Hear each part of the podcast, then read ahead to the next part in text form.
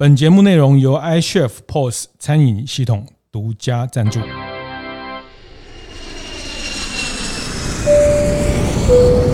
我的创业从乡镇开始，欢迎收听大店长乡公所，我是乡长游子燕。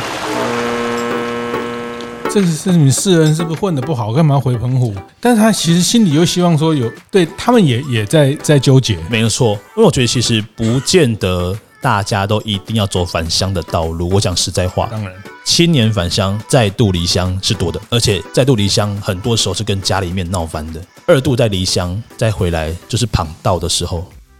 欢迎收听大店长乡公所。大店长乡公所是大店长晨会每周五的出外景。那在这一季，我们来到了澎湖哈。那在一个中秋节都过完，万圣节也过完的时候，大概很少观光客会来澎湖的地方哈。那我们这一趟来，呃，凄风苦雨哈，那个呃还好飞机有飞哈，因为刚好一个台风擦过台湾本岛，那这边风雨略大，但是呃听起来。这对澎湖人来说应该是日常哈。那今天我们我们待会如果你听这个背景有听到这个风的风吹的声音哈，这就是一个澎湖人典型的冬天的这种声音。呃，我们今天来到了一个叫解忧卤味店哈，那 它的店名叫草根果子。那柜台上面有人。写了这个解忧卤味店，但是老板说这个不是不是他自己讲的，是别人给他封给他的哈。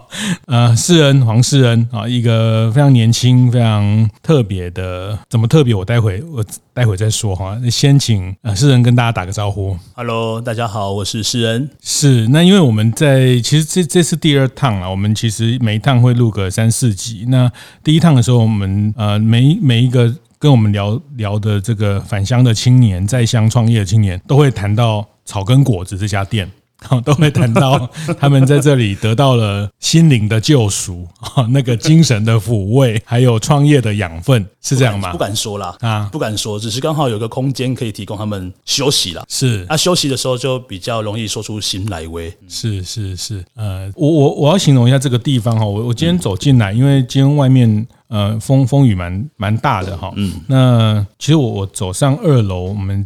它其实是一个书店，哈，那一楼是刚刚讲的解忧卤味店，那二楼走上书店的时候，其实刚上楼梯，呃，就看到了这个谢三泰老师的摄影的专书，它叫咸水烟 gam 追烟，对，哦，诗人就跟我说，今天这个样子就叫 gam 追烟，对，是是，我还问说为什么要咸水烟这三个字，可不可以先先谈一下？呃，如果普遍来讲啊，你跟就是。澎湖这边的居民，你刚刚说到港锥烟、咸水烟，他们绝对都知道，嗯、是对。但是咸水烟对于台湾本岛的朋友来讲，它是一个非常虚无缥缈的东西，它到底是什么？是。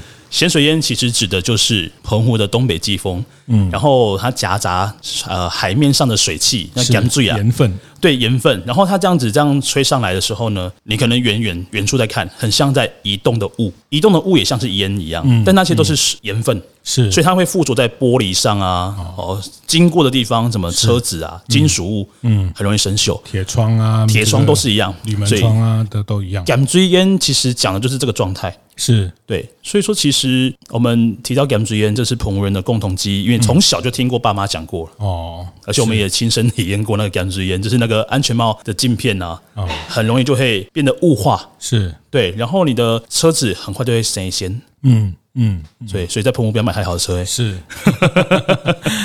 我们今天没有访纲哈，但我我我，但是我觉得从诗人身上应该可以读到很多故事，因为他读了很多书。我们现在在的这个地方，嗯，大概这样算几平，大概六六七平的空间。大概对，差不多对。哦，那他其实是他的一个书店。那与其说书店，就是说他买过的书，他自己想看的书，然后多买几本来卖给大家，哦是这样吗？这集我爸应该不会听吧？对对，以以前因为他爱买书了啦。嗯以前在还没开书店以前，我应该是博客来的，常买到什么？哦，对啊，钻石会员是是，一个不小心变成钻石会员是，还会交朋友一起买书那种。这个，所以我我现在有一点理解你哦。其实我还没来之前，我们也没有。特别的 Q 过，或者是说提给你提交给你你什么访纲，但你也非常 open 就就接接受我们的邀请哈。那嗯，我本来想说应该是个什么穿个什么那种长衫哦，留着小胡子的一个什么，当指引大家来这边创业的，因为我听过太多。创业的人会来这里寻求我刚刚讲的那几个 这个指引哈，人生的指引哦。哎呦，我来的时候非常讶异，其实是个非常非常鲜肉的男孩哦，就是现在有点油，有点肥哦，不会不会不会，还是相当的 juicy 哈，就是从我们这个年纪往往回看，还是在在三十出头，还是一个非常呃非常年轻的一个有为青年。所以这个书店，你希望这个书的流动，它可以成为在这边进来的人或是朋友的人的一个一个指引，一个指引他的一些人生在不同阶段的困惑或或难题。嗯，是。所以这里面的书就有一类是刚刚你讲的，是这个关于多元成家，关于长照，对，或者是像那种内向人的没有？对对，社社交障碍哦，对，都有包含很多。是，像我现在看到，我好想陪你变老哦，这是对对比较常照的书，还有一本书，或者是今天不要上班。哦，今天不要上班，还有一个是我是妈妈，我需要请假，对对对对对，类似这样，对，像之前有进那个八十二年生的金智英，是是类似那样，是是，对，类似那样，嗯嗯，那有一部分是跟蔬食有关，对，蔬食当然就是跟我们就是。做的主业，其实我说草根果子是根呐，一个植物的根，是要把它固好。嗯，你这个根没烂，上面怎么样都还可以再长。哦，也像建筑物一样。嗯，所以说把主业固好，那当然蔬食我们推广。嗯，在澎湖推广蔬食，我觉得相对有一点难度，可是很我很开心做这件事情。嗯，我不想让大家去觉得蔬食会跟素食，就是很多人会跟宗教等等的会画上等号。你你不算是一个。非得吃素的人，非典型，对，非典型，不吃非典型。但你是还是回到你觉得这个可以帮助大家去找到人生指引那个？对啊，因为我后来发现到有些有些现象，我觉得蛮好玩。很多人吃素啊，来我们店里面吃吃餐点，那我会问他，我看他起来就是一个就是酒肉型的朋友。嗯我想说，你怎么会来我们店里面吃餐点？嗯，他说哦没有啦啊，我就有有有还要还愿，对，他说他就是要吃素啦，或者说可能家人生病吃素。那我刚想说，哎，那那餐点你吃的习惯吗？嗯，因为我想说他会不会不习惯？是。那刚刚问他说很好吃，我说哦那就好了，因为要做的事情并不是说我们要去推广素食，而是去吃好吃的。对对对，我们刚刚也也也 先吃了一轮，包括那个 抹茶煎饼，还有那个我印象最深刻的是这个 麻香紫米糕。对对对对，麻香紫米糕真的很像 很像那个猪血糕，这个这个口感，这个米血糕的口感。嗯，是，所以您刚讲就是这是这也是你的呃素食卤味。这个店的店名草根果子，你所有的事情都跟根源，对根源。其实草根，我们应该说在二零一六十二月十号是草根果子开开幕的时间。是草根，其实讲的蛮像琉璃的概念。嗯嗯，因为我们自己是北漂嘛，是我们到台北工作，然后我觉得草根比较像是台湾讲的那个草根性。嗯嘿，那比如说台风经过了公园哦，树都倒了，花也谢了，那个草还留着。嗯，对，有弹性。是，哎呦，你的生命是有弹性的，所以草根是一回事，卤味很台湾了，啊，代表台湾了，嗯，那茶也是。那果子的话，就是所有植物啊，它要做传承哦，开花结果是。那你果子可能会透过不同的途径，嗯，啊，像蒲公英是透过风在带，有些透过鸟类吃完种子然后便便怎么样？嗯，所以呃，果子它就像是一个讯息的传递。是我们今天来到草根果子的人，他可能会带了一些观念。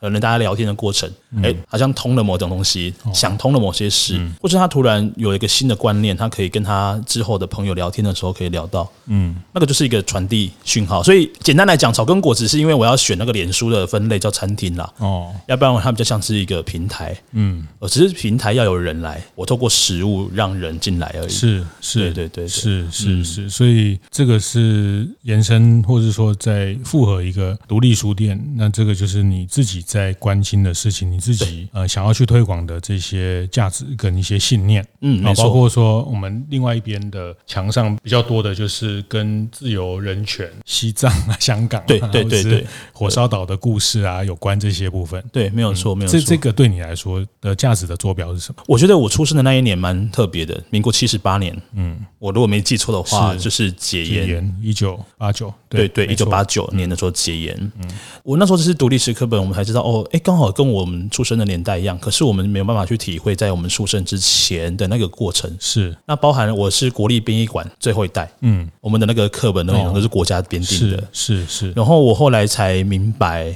为什么大家呃，无论蓝绿政权也好，在土地的上面发生的事情，嗯，原来有好多事情是我不知道的。是呃，那后来这些东西在我的生命里面，好像自由这件事情是不断的显化出来。嗯。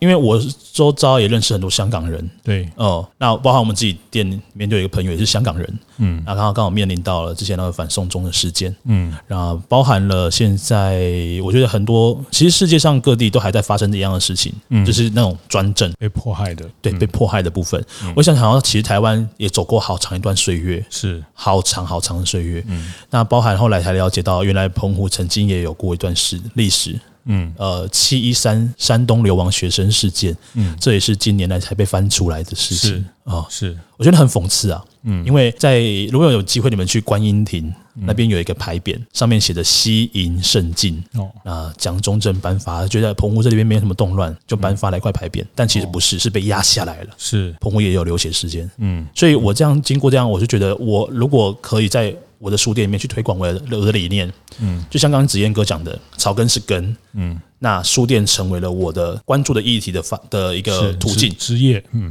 对，它就是枝叶的部分，它像叶子行光合作用，是，所以对我来讲，指引测试它就是叶子，嗯，所以透过这个方式来让很多人获得养分，我自己也是啊，透过看书也是一样获得养分，是，所以自由对我来讲是我很想要去推的人权啊，就是权利，呃，基本权利的部分，所以表面上你是在卖书食。的餐厅，但 是实际上 是个书店。对，但是书店也只是个表面。那是那个书店的，再往下看一层，其实你有你想要在澎湖这个地方去从根，或是从观念、从思维上去去推广的一些价值的价值的一些主张。嗯，对，是是是，而且透过这个方式，我觉得比较，我觉得是最柔性的，是呃相对柔性的，嗯的推演，这也蛮有趣的哈。其实。就是解严出生的这群小孩，或是你们九零后、八九九零后的，基本上你们是是在生出来，对你们来说，自由就像空气一样，它本来就应该在的事情。没错，没错，没错，没错，没错。对，那反而你们在这个事情的关注，会用另外一个角度去看待。嗯。嗯，对，这就包括像我们刚刚谈，这这可能我晚一点，今天晚上如果时间可以到印八九这个你们澎湖唯一的电影院去看的那一部电影《流麻沟十五号》，是，嗯，是是，好，你你先听一下你讲你看完的这个心得。节目进行到这里，稍微休息一下，和大家分享节目合作伙伴 iCHEF 的相关讯息。政府在今年七月份将自备环保杯的折扣提高到五元。台北市政府也公告了，从十二月起将全面禁用一次性塑胶杯。这一连串的环保政策究竟会带给餐饮业什么样的影响呢？餐饮业又能从中发现什么样的转机？我们节目合作伙伴 iCHEF 在今年秋天针对环保杯议题的对谈活动，邀请了台湾环资中心直立杂志、好和气与连锁手摇杯品牌格雷先生等来宾，一起聊聊各自对于相关政策的看法。内容可以说相当精彩。iCHEF 近期也将这场对谈活动的重点截录成文字记录，让有兴趣的经营者们可以更有效地汲取重点和精华。想知道餐饮业该怎么样借力使力，抢在政策转换之际布局新商机吗？赶快来 iCHEF 的部落格上看看哦。流麻沟十五号。是，嗯，是。好，你你先听一下你讲你看完的这个心得，我就不剧透。但是就是我觉得这段历史，可能如果你就在网络上阅读过资料，或者是有些纪录片，其实都不陌生哦，嗯，都不陌生。是。大家透过电影的方式，因为它其实原本是一个原著小说，它小说是按照史实编成小说，所以他把一些人物替换上了一些名字，那把剧情放进来融合了，嗯，比较完整。他是把小说演出来，我觉得那个过程是会。看到我现在想起来，我还会觉得鸡皮疙瘩，是好看，而且是很触动人心。我看那部片的时候，我其实没有哭，嗯，我没有哭，那个眼泪是在眼珠子后面打转着的，嗯，那个很压抑，对，那个压抑是最后看见他们那个所谓的死刑犯，嗯，政治政治思想犯嘛，对不对？然后要准备特别召见，哦。哦，你从监狱出来要特别召见，那就是一一的跟监狱里头的人道别，在母亲的照片前面。跪别，因为他准备要上刑场，是上刑场前都要拍照，为什么能够笑得如此灿烂？嗯，这个就透过电影在跟你们说了。是对，所以我觉得那个，我觉得那个过程是对我来讲，我没有办法去，我没办法用生命去体会，但是我透过电影的方式，让我好像身临其境。嗯，我把我自己想象成我也是个政治思想犯。是。如果严格说来，我现在的确是啊，嗯、去看这部电影的人都是思想犯了，嗯嗯、对不对？按照之前的那个制度来看的话，是，所以我就想说，其实，在那个情况之下，是很多话你是说不出来的，嗯，然后你很多事情都只能够在四下无人，是。你还要确保你旁边的人会不会出卖你。嗯，的那个情况之下去去推演，所以我后来才想起，其实我们家人也会。当时候我要开书店，然后我办了一些讲座，包含二二八的白色恐怖的讲座，嗯，啊，包含等等之类的。我包括我去朋克大前面支持那个反送中的活动，嗯，其实我其实我妈都叫我不要去，对，因为我很后来我才明白那个过去的那个压力，对，阴影是还在的，嗯，所以他很怕说我会不会去，然后就会怎么样怎么样，嗯嗯。当然，现在台湾的社会风气其实是非常的开放、自由、民主，是阴影还在，是。但我我觉得很特别啊，就是特别跟世人聊这一段，就是我我。透过这这一系列的大店长的相公所，我也看到呃，你们这样的这个世代对社会多元议题的关注哈，我觉得这个是非常非常呃非常棒的。我觉得这也是一个成熟社会，大家要去用更多元的方式去去认识、去理解过去、现在哈，因为未来一定是从过去到现在去去延伸的哈。那呃，所以大家听到这边大概就约略可以理解他大概在干嘛，就是一个 素食卤味店的老板啊，人家说他。他叫解忧这个卤味店啊，大家大家就知道它指引了大家的一些思思维思考。嗯，刚刚我们在聊之前也也谈到，你明天要去高雄去对大学生谈谈一个返乡的议题。对，反向的，我们剧透一下好了。好，可以可以。你你大概会怎么讲这个议题？哈，就是说，嗯，当然返乡创业或是创业返乡，我觉得它也变成一种地方创生啦，什么也是一种一种。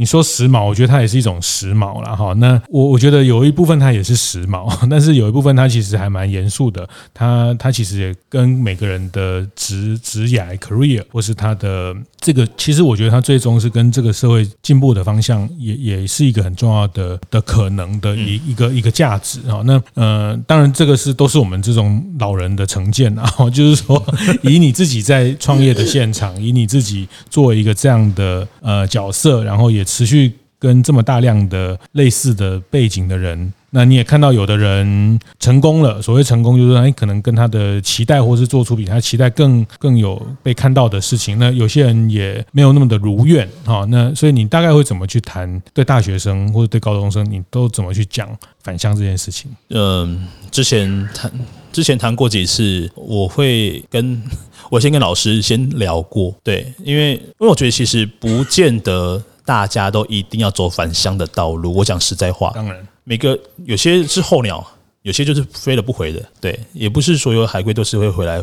产卵的，所以其实我觉得有些人他就是适合到外地去发展，但是我觉得返乡好像变成是一种，我我我说不上来有一种很复杂的情绪，你知道吗？大家都很喜欢谈返乡，好喜欢谈创业，很像是一种鼓励鼓励鼓励，嗯，但是这个鼓励之下有没有足够的经验让他们去承担这件事情呢？返乡也是一样的，返乡的前面的那个养分是你今天有没有办法去累积你要返乡之后的事情？是很多人会认为说哦，返乡很好，对，但是你在承接返乡青年的这个地方。你有没有能能力或能耐去承接得住这样的力量？嗯，因为比如说你的这个青年，你可能从部落出来，他可能到了北部发展，去学哇，学了好多都新的东西哦，学了很多新知，学了很多 idea，哇，好多的内容。但他带来带回来家里的时候，没有一个家里面的人愿意支持哦，嗯，没有一个人愿意支持他，嗯，那你知道他会他的内心是怎么样？是很受挫的，非常受挫。那你在地的政府资源又没办法去挹注进来，去协助这些资源，就像是个摇篮，你没办法去接得住这个鸡蛋，没有办法接得住。青年返乡再度离乡是多的，而且再度离乡很多时候是跟家里面闹翻的。我有听过一些例子，那个例子都不是很好。二度在离乡再回来，就是旁道的时候，因为跟家里面人是决裂。对，嗯，我我一直在思考这件事情。旁道哈，就是这个已经往生了啊，长辈往生，我们来这个呃回来扮演这个不孝子的这个角色的这个事情。对对对对，刚讲的是这个对对对这个状况。我觉得这个东西其实是我觉得内心很复杂，我该不该去谈返乡？嗯，所以说我在谈返乡的时候，我会先问一下大家，呃，对于家乡的感觉是什么？嗯，呃，你为什么要来台湾本岛读大学？因为科系没有嘛，对不对？可能澎湖的科系没有，或者你想要去更热闹的地方看看。嗯，都好，都好。那先问大家对家乡，你觉得家乡哪里不足？没有什么好举列出来。接着，你觉得你在台湾本岛这边，你觉得你学习到了什么？嗯，是能够去砍进去刚刚提到这些列出的缺点。是哦，如果你能够列得出来，然后再是你会想要回家乡吗？嗯，老实说，学生队开始陷入沉默。你看他，他看他，很多回回家乡有想法，但回来之后反而又被父母亲再推了一把出来。澎湖这边的很多的父母亲。是希望孩子不要留在澎湖，赶快去台湾，而且你最好去国外。哦，最好了哦，那去国外就很强呀，没有很很风光啊。但其实，其实其实父母亲都是希望孩子留在身边的。嗯，我觉得那个也好复杂。对，呃，情绪各种都被绑架起来了。是，所以说这种东西，你说讲返乡，它不是这么单方面，就是哦，我就是回来家乡。那你回来家乡要第一个做什么？第二个，你的家里面的人是能不能承接得住你？嗯嗯。所以说，我觉得我返乡，返乡永远都比去异地更累、更辛苦。我讲实在话。嗯，好，这这这个我们稍微再多谈一点这个部分哈，就是呃。就是我们前面大店长乡公所从年初啊，今年初啊，这样也也夯不啷当，也也搞了三季了哈，也也三三四十位。其实我常常在想，我蛮蛮特别的，因为这样的一个节目的形式，然后持续的跟这样的创业返乡的年轻人互动，但是我们都。过度美化了这件事情 啊，不是过度，就是说我们会比较多去谈这个美好的这一面嘛。好，那呃，但是事情总是两面哈，总是两面。今世人这这个角度，我们谈谈就是呃返乡之后的，特别是跟家里的摩擦或是情绪的绑架这件事情。所以我觉得这个跟你一开始我们前面聊，你为什么会一个指引指引测试这样的书店里面有有一部分类似这样的书，或是很多人可能也我我猜想也是很多人来跟你谈的这样的事情，所以对对对，呃，可能他也不方便跟谁谈，或是每个人都要。都 都想要听这个返乡成功的故事啊！每个人都想要这个 说个呃这个回乡创业的这个呃案例呀！哈，每个人都是讲好棒棒的这一面。对，所以所以这件事情它，它大部分的的冲突跟摩擦比较会来自哪哪几个哪几个常见的的的点？就是如果真的要讲的话，我觉得永远我觉得回来家里面最大的痛痛点，永远都是跟家人有关，跟家人是有关的。你说什么政府没资源啊？你跟银行借钱呢？是 你跟银行借钱就好。其实还不用被情绪勒索，资源满出来啊！对对对，现在资源满出来，尤其疫情。对，我们要感谢疫情。我想真的，我我其实是拥抱疫情的哦，因为疫情的关系，所以我们贷款就好贷啊，嗯，对不对？相对好贷，是是。所以我觉得再怎么样，回来回来家乡，你第一个接触的永远都是跟家人有关，或者是你的原生的关系，对，然后有所关联。那对对我来讲，我觉得我去台北，去台北之前跟。回回来澎湖，哎，台北之前跟到从台北回来澎湖之后，我其实是判若两人哦，我其实是两种人哦。我现在想一想，其实会觉得好像精神错乱。嗯，我到了台北之前的我，可能有点很用力的去过我的社交生活，嗯，人际关系，呃，大家所看见的我要怎么样行说出让他们满意的状态。对，那到了台北工作一段时间，然后一直不断，因为一个人租房子了嘛，嗯，你开始有自己对话的空间了，嗯，开始觉得有些聚会。会是不是是空虚的？回到家里面之后，因为每个聚会都笑比比笑嗨嗨，大家很开心。回到家之后就一阵空虚哦，等等之类的事情，换过来那种成本是很重的。那后来反反而后来想一想是说，哎，那这样子我回来澎湖，那我能承担得起这个成本吗？嗯。对我，我那时候要回来澎湖之前的时候，是跟家人先说了，哎，我要回来。嗯，但家人就想说，你在台北不是做的好好的吗？对，也做了某一个地方的，看起来是有一个头衔的。嗯，做好好的，干嘛要回来？嗯，他们是疑惑，是我干嘛要回来？嗯，那我的疑惑是我为什么不能回来？嗯。就是对啊，这个就是两个两个观点了嘛。我为什么不来？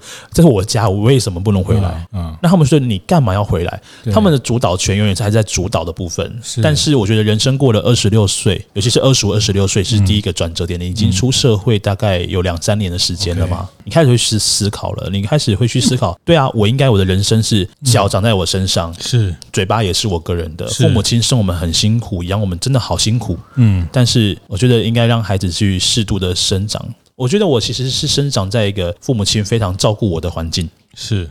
哦，讲话很小心啊，就是很照顾我，很照顾我，很保护我的状态。我甚至我到了高中，我呃高中然后开始在餐厅打工，嗯，我才第一次会开瓦斯炉，哎，哦。是 真的打火机，嗯，赖打，我忘记在什么时候我才会第一次使用赖打。他们总是过度保护吧，嗯，我想说，哎，火会危险啊，会烫啊，哇，这个是各样都让我完全没碰到。我像看温室里的花朵，对我，我现在也是我们家的爹宝，对，所以你的待遇我们家女儿都有，对，对对对。那所以说，其实我觉得好像好，好像我在台北那段时间，我还是独立的，对我还是独立生活，嗯，我要证明其实我独立生活也没问题啊，嗯。但其实好，赢出来好像也还好，真的没什么问题。就代代代表说，其实我做的事情，我爸妈其实他们是放心的。嗯，我觉得那个东西是需要一点时间建立。就像你今天为什么要办信用卡？不是说你一定要用信用卡消费，是要去累积你的信用额度。对，所以以前我从以前就在做这件事情，就是哎，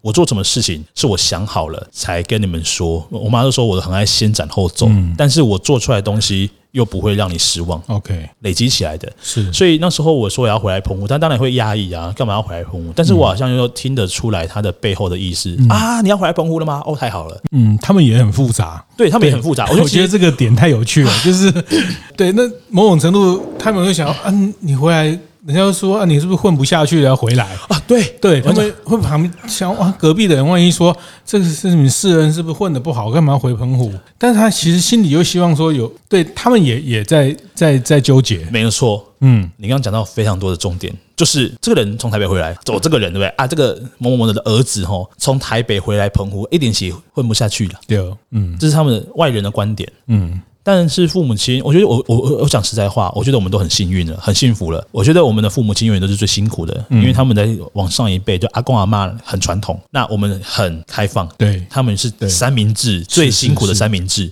我讲真的，嗯，很很很纠结啦。他们可能一辈子只有一都在承受这个，或者说他们一辈子是一个雇主的那个时代，对对对，或者说做一个工作终老的时代，对，没有错。但已经跟我们这个时代不是同一件事了，哈，是不同的。嗯，所以说，我觉得他们的纠结，我觉得不。不比我少，你怎么处理？我就跟他讲，就是我回来是要创业的，我是准备好要回来的。而且我刚才讲说，你还记不记得我那个时候说我要去台北工作？因为我爸妈知道我要去台北工作，其实超突然的，我完全没跟他们讲。我是在当兵的时候，我特别跟连长请假，我要去台北面试。嗯，然后我就跟我妈妈说我要去台北面试。他说啊，台北面试啊，你之前没有跟我说我要去台北呢？我说对啊，我要去面试喽。然后去面试，然后面试也上了。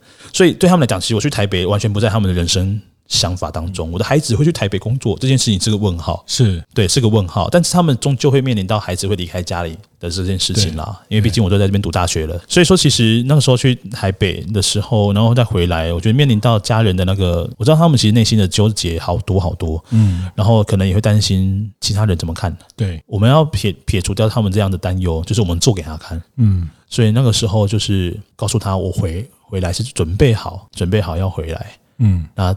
那印象很深刻，我跟我妈走在那个澎湖有一个地方叫菊苑，绿意盎然啊，草皮啊。陪他散步，一边走一边跟他讲。我其实要跟我妈借钱，你知道吗？因为台北没有存到钱，台北没有存到钱。准备好了吗？我准备好了，准备好回来借钱。靠北是怎样准备？我跟你讲，最好笑的事情就是我准备好，但是我是要回来跟你借钱。我也讲白了，那我说在台北这次我的花费是多的，存是少的。是对，那我准备好了，代表我要创业哦，所以说我需要跟你借点钱。所以说跟我妈借钱的时候，就很像我在台北啊，跟一些企业做简报一样。我要跟他讲我要做什么事，是这样表。列出来，你刚刚说郭台铭当年是他妈妈借他三十万啊，什么什么什么，就跟我妈，我我跟我爸妈还借七万，算算算少了，小额贷款这样。是对，因为我后来想说，我就是表列一下我大概需要的花费，我真的还需要一笔七万块左右的金额啦。听到孩子要回来啊，还不知道干嘛，然后就要借钱了。对，但是我是说，我是准备好，跟他讲说我要做什么事了。嗯，所以说在我。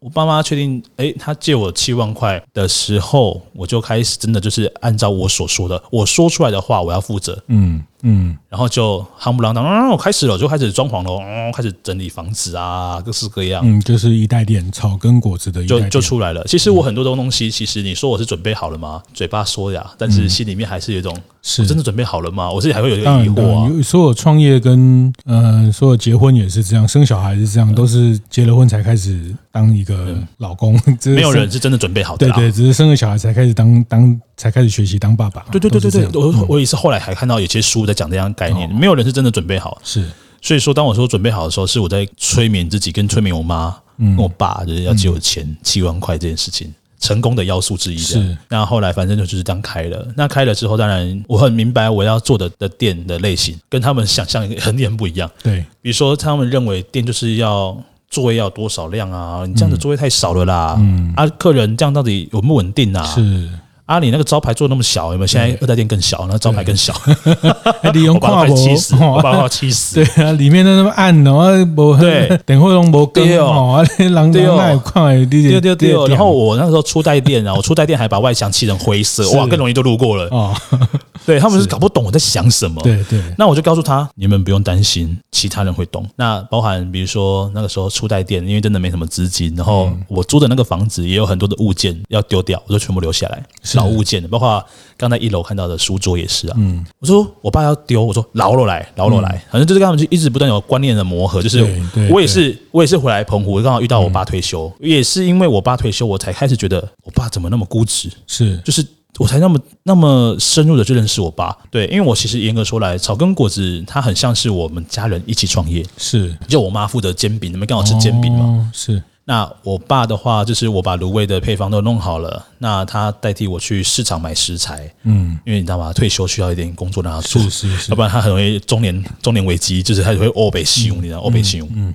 所以，呃，您父亲是之前是做警察，警察哦，那就更更那个啦，这个 这个，哎，对对，非常贯彻这个执执执行力非常好，然后这个上级交办的事情一定要没有错，是，而且呢，而且因为我爸以前那难得回家里嘛，放假可能就一两天哦，所以在那一两天就是会成为完美爸爸，对，哦，我们有求必应啊哦，对不对？但是呢，哦，现在不一样了，嗯，现在我跟他是 partner 了，就是是工作伙伴的概念，是，我想说，天哪，我爸怎么那么难沟通？是，然后我就想，但是但是你知道吗？我。我很明白，就是就是创业，尤其是年轻人创业，跟家人很容易会有争争执。嗯，那我也说看到很多创业有很多争执啊，也是啦。但是 但是如果是一起，那因为因为又加上创业哈，所以他的这个这个层面又你如果不创业，就就避开嘛，反正个人过个人的生活啊，就是周末有时间吃个饭啊。但是因为创业，因为事情会会扯在一起，或者是说二代接班也好，或者是像你这个二代创业一代下来帮忙，或是虽然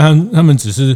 站在一个比较外围或是一个协助者的角色，但是呃，就像你讲，他还是一个工作伙伴嘛。嗯嗯，而且他们总会害怕孩子吃亏啊，怎么样？这总会那个手会伸进来，是就是会干预嘛。是那每家鬼每家鬼看我狼狈背。对哦，哎，对我跟你讲，一开始是价格的问题，我不知道下我不知道已经下修几次了。我想说，拜托姐姐，这个他怎么总不会把那个人力成本算进去？是是是，跟以前老一辈种田一样。对，然后我这个卖的钱。超过我买种子的钱就是赚钱。的，一家店一个月赚十万，啊，就觉得很开心。其实两夫妻出去工作也可以赚十万。是啊，对，就没有把这件事情。对对，我说刚后来我就跟他讲说，我在台北那个工作时间，我是帮公司在赚赚百万。嗯，所以其实我很理解如何去操盘。嗯，可是我回来澎湖之后，我不太想要用那个模式，但是我有我的营运模式。是，所以我们经过好多的磨合哦。那每次要开始真的要进入到那个哇白热化的激烈冲突的时候，我就赶快，我就赶快让自己先 calm down 下来，先冷静。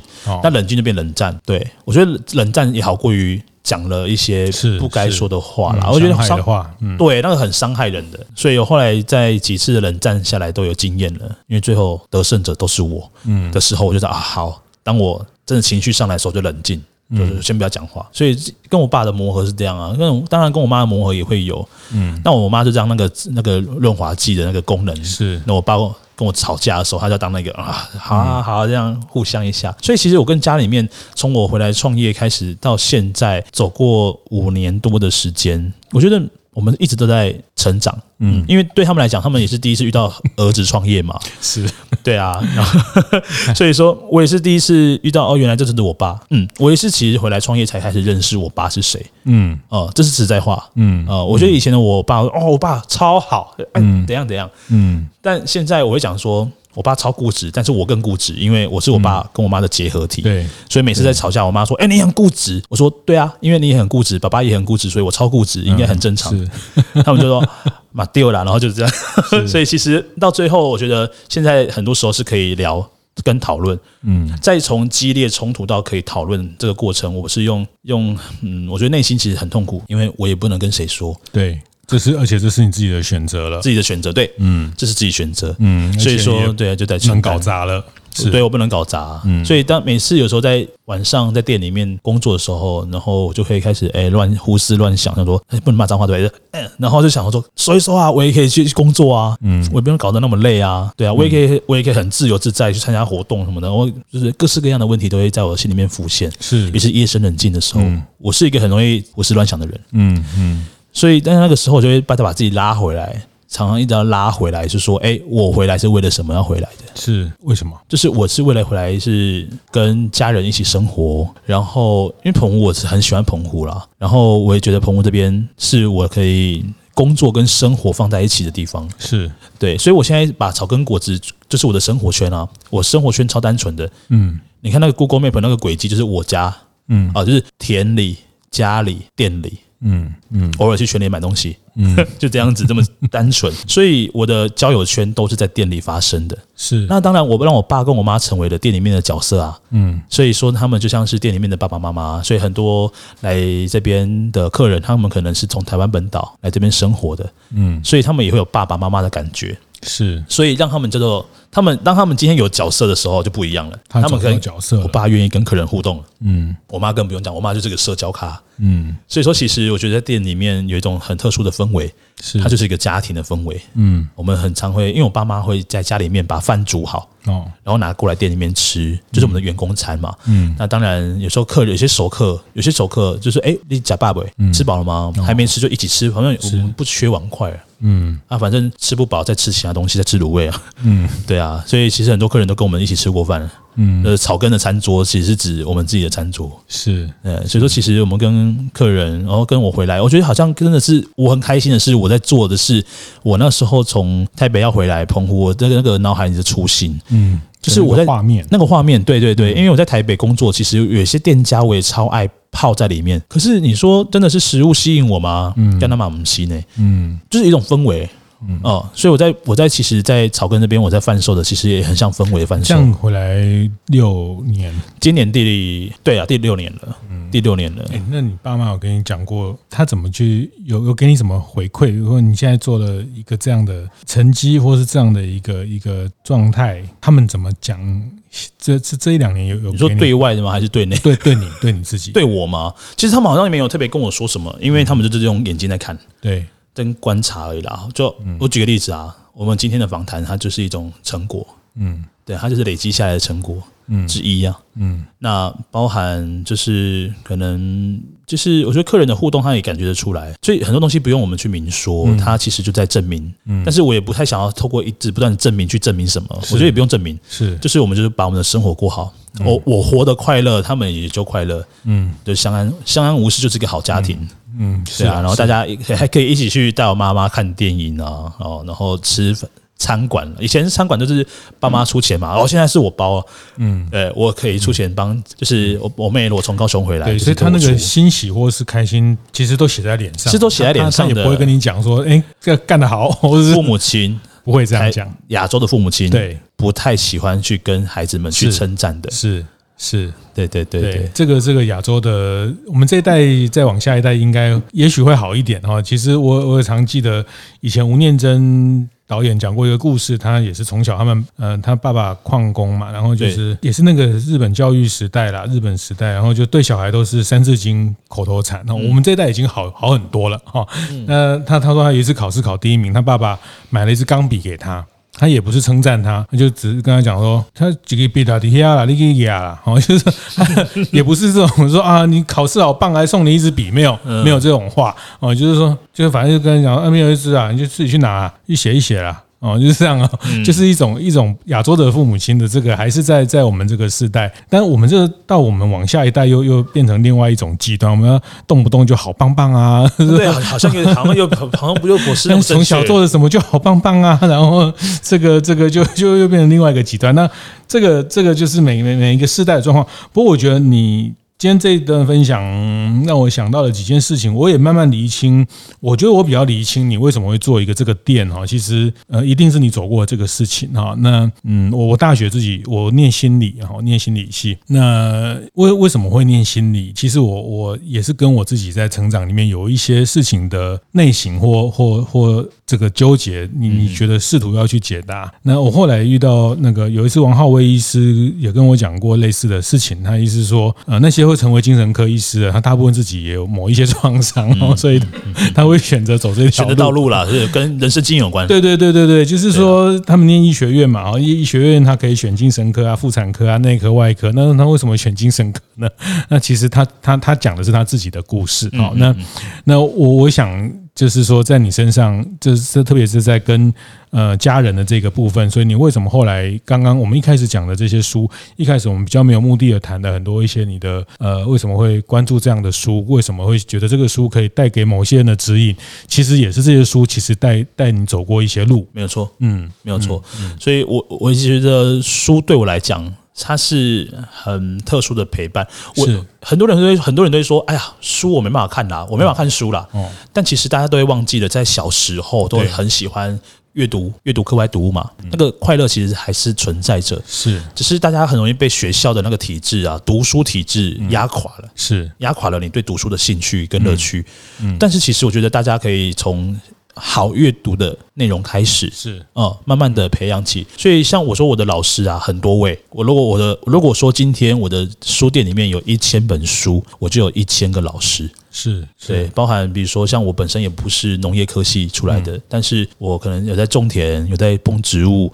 那我的老师就是架上的这些植物书。嗯，那身心灵的也是，社会议题也是一样，他们来探讨。那我透过阅读文字。我可以理解哦，如果我可以理解的话，我就学习到了。所以其实我觉得书本对我来讲，它是最好的养分。是，不过我今天也非常谢谢诗恩跟大家谈到了一些家人的关系，在在反向这件事情，包括他自己身上的这个 这个这个一些一些状况哈。那那确实啊，在用用心理学的话讲，然后就是。我有时候也还是很很喜欢心理学的一些架构来看待。那心理学常讲，嗯，叫 boundary 哈，就是界限嘛哈。那就是在亚洲，在华人社会，父母亲跟小孩的界限有时候没那么的，因为我们这个文化比较是，比如我们现在做对了什么事，我们做好了什么事情就要光耀门楣了哈。对对 对，那好像这所以在在华人社会这个那做不好，其实就就就就是这个这个家门不幸哈，就是整个整个家。跟整个 family 都会跟你的行为，所以在华人社会本来这个界限就是比较没那么明确，在在西方社会，他们就觉得长大长大就是你的人生了嘛，就 是你念大学就就你自己打理了那个，然后这个呃，当他当然就是比较相对的呃，在在成为独立的个体之后的这种亲情关系就会比较比较。讲好听叫叫独立，讲不好听就叫疏离。哈 那那我们这边讲讲好听就是很密切哈，很紧密，但是讲不好听，它就是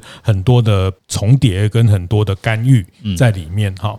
那那其实特别到创业的这个阶段，你你自己要有自己的一个局，你那个或者说在我们长大二十岁三十岁的时候，我们要有自己的一个完整的个体。那所以家家里的这个这个界限有时候是成为，其实反而成为一个干干预。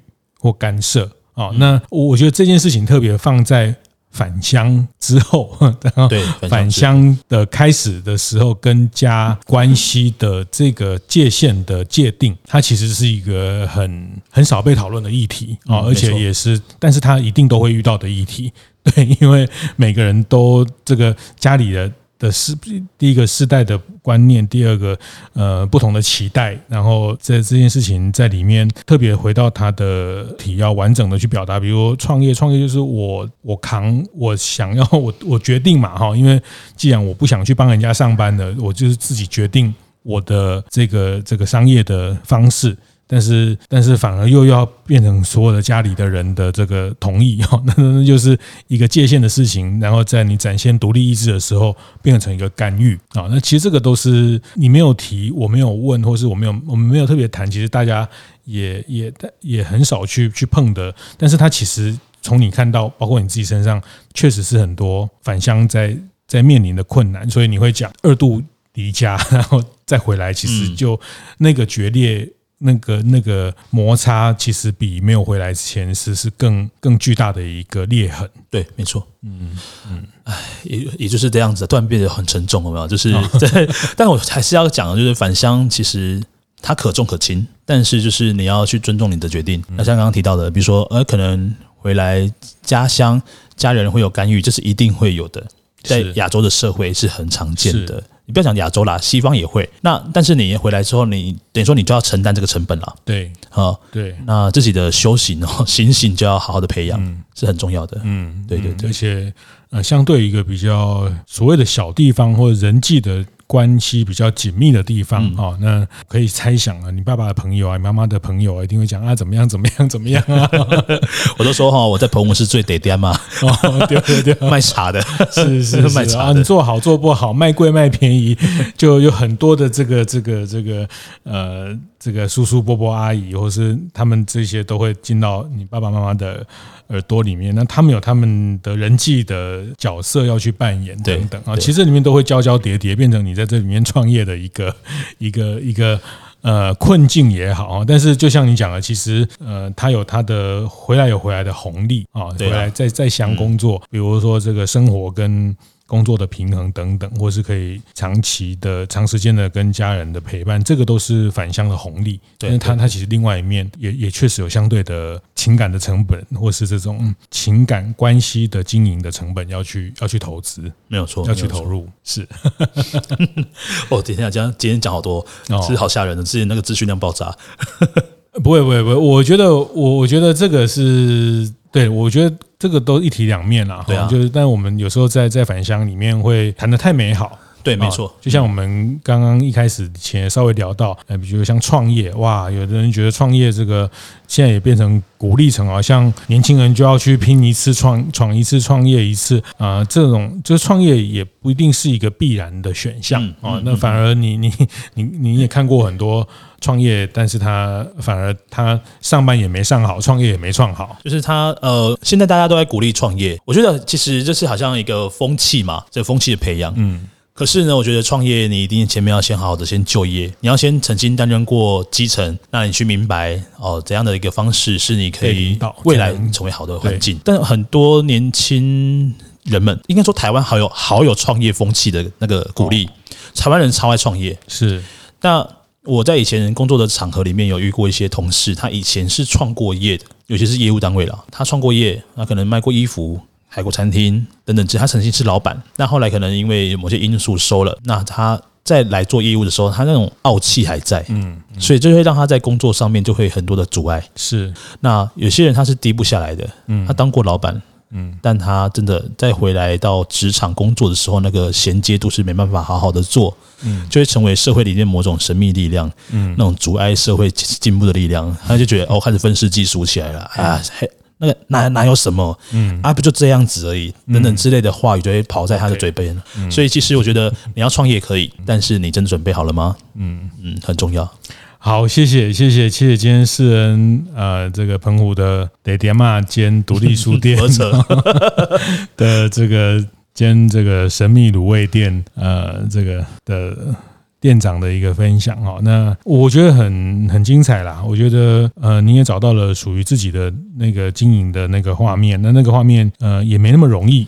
也没那么容易。好，那我觉得确实你也透过更多的呃，不管是书的方式，或是成立一个这样的场域，去把大家心里面的那个角落的一些呃困难、一些一些没有能说清楚的，透过一个一个关照的方式来来连接，很特别的一个平台。好，那我觉得这个呃，如果从特别从从台湾来到澎湖，我我也非常非常推荐来这边看看，呃，来看看这个世恩的书架上有哪些书哈，像刚刚我进来也也没有提到，像最近那个呃作家吴胜嗯的纪录片啊，前两个礼拜他也在这边嗯啊，大概这边澎湖的这些只要是跟文艺活动、艺文活动相关的，大概你你都会参与在里面，或是成为一个很重要的。